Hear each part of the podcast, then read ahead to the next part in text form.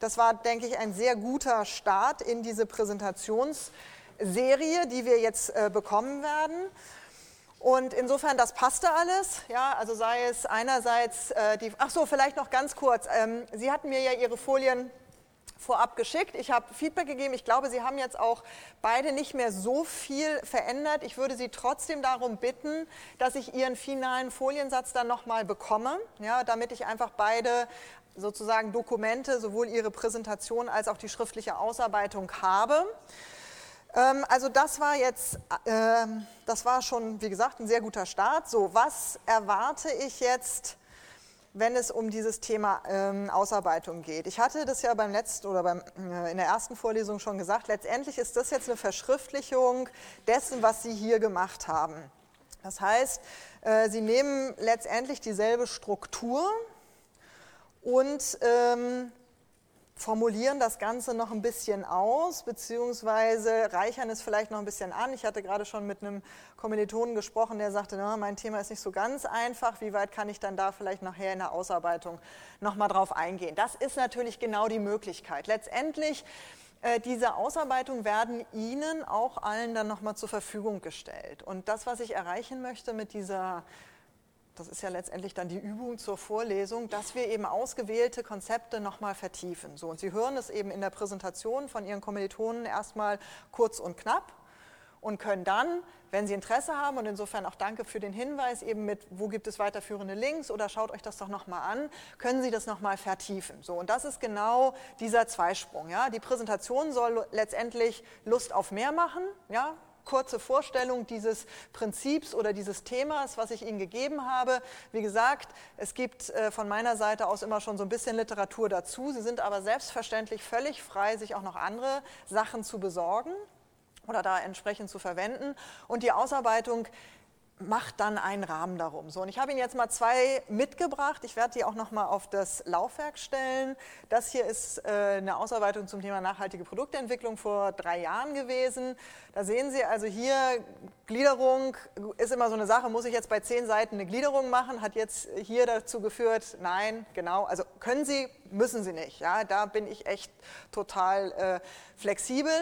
Wichtig ist aber, denke ich, was man hier jetzt sehr schön sieht, diese, diese Struktur, zu sagen, äh, Einleitung, warum machen wir das Ganze? Das ist sozusagen, das ist der einzige kleine Minuspunkt, die dieses Team bekommen hat. Was mir da fehlte, war so diese Motivation ich hatte es schon mal gesagt, klar, wir wissen alle, Sie müssen das machen, weil ich Sie darum bitte ja, oder weil Sie es müssen. Äh, nichtsdestotrotz kann man ja dann in dem Moment dieses Thema nochmal motivieren. Ja? Also warum behandeln wir eigentlich jetzt dieses Thema? Was ist das Ziel auch der folgenden zehn Seiten?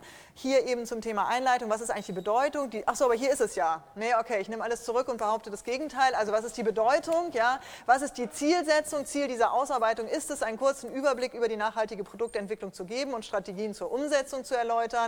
Und äh, die hatten das dann damals schon am Fallbeispiel Fairphone gemacht sind dann da sehr schön durchgegangen, welche unterschiedlichen Definitionen gibt es eigentlich bei der Nachhaltigkeit, wie kann so etwas aussehen. Da hatten sie sich eben nochmal auch eigene ähm, Themenschwerpunkte gesucht, haben dann nochmal gesagt, das war auch nochmal eine, Heraus also eine ähm, Teilfrage von meiner Seite, wie kann man eigentlich Kunden in diesen Prozess integrieren, wie könnte so etwas ganz konkret an einem Beispiel aussehen? Und am Ende noch eine Schlussbetrachtung, was sind eigentlich die Vor- und die Nachteile. So, also das war eine rundum saubere Arbeit. Ja, äh, das waren zehn Seiten plus drei Zeilen, das war okay. Ja. Äh, Literaturverzeichnis, Abbildungsverzeichnis, das passte. Also das war, das ist letztendlich am Ende eine 1-0 gewesen. Ähm, zweites Beispiel, was ich mitgebracht habe, das ist allerdings wirklich außergewöhnlich gewesen was äh, das Team gemacht hat. Äh, die hatten eine etwas schwierigere Aufgabenstellung von meiner Seite bekommen. Ich hatte ihnen nämlich das äh, Thema Scheitern gegeben. Also wann scheitern, wann und wie scheitern Gründer? Und dazu gibt es relativ wenig Literatur. Und dann hat das Team zu mir gesagt, naja, was sollen wir denn da, also wie, wie gehen wir da denn jetzt ran? Und sagte ich, naja, pf, das, denken Sie sich was aus. Ja? Und was die dann gemacht haben, die ähm, haben Interviews geführt. Die haben sich also letztendlich hier drei Gründer vom HPI gesucht und haben diese äh, Gründer entsprechend äh, äh, befragt und haben das Ganze dann in Fallstudien umgewandelt. So, das heißt, Sie gehen auch hier erstmal Motivation, Zielsetzung, warum machen wir eigentlich diese Ausarbeitung, was äh, worüber reden wir gerade? Ja, was ist der Begriff des Scheiterns? Wie kann man das einordnen? Was sind eigentlich Ängste und Sorgen? Wie sieht das in Deutschland ganz allgemein aus? Kann man eigentlich darüber sprechen? Ja, was sind die Ursachen, persönliche und wirtschaftliche Gründe? Welche Defizite gibt es vielleicht auch in der Vorbereitung, wenn man die Gründung anstrebt?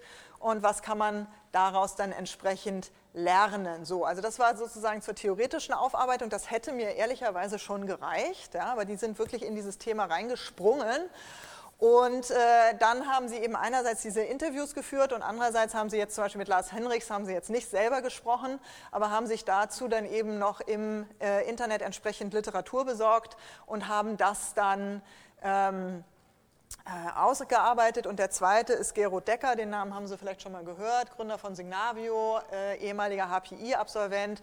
Und mit dem haben Sie dann auch nochmal ein Interview geführt und haben das Ganze dann nochmal entsprechend in die, ähm, in die kritische Diskussion geführt. So, also das war schon deutlich mehr, als ich erwartet hatte, ja, aber war in dem Moment so, dass sie gesagt haben, wir hatten da Spaß dran, ja, wir wollten das jetzt gerne auch mal uns von unserer Seite aus angucken und insofern sind das so, sage ich mal, zwei sehr gute Arbeiten, die einen eben sehr stark auch an der Literatur gearbeitet, vollkommen in Ordnung, die anderen, die gesagt haben, jetzt haben wir uns dann nochmal die eine oder andere Quelle gesucht. So, die Ausarbeitungen sind fällig in einer Woche. Ja, das heißt, Sie haben jetzt also noch mal eine Woche Zeit und dann hätte ich Sie gerne bis Freitagnacht, wie auch immer. So, und dann wird es so sein, dass äh, Sie sowohl jetzt zu Ihrer Präsentation, ich hatte das ja gerade schon angesprochen, ein Feedback bekommen. Das ist also ein äh, Excel-Tabellenblatt, wo ich dann eben auf der einen Seite mein Feedback drin habe und dann auch nochmal das Feedback, was jetzt gerade aus der Runde gekommen ist. Und genau dasselbe Feedback bekommen Sie dann auch für Ihre Ausarbeitung.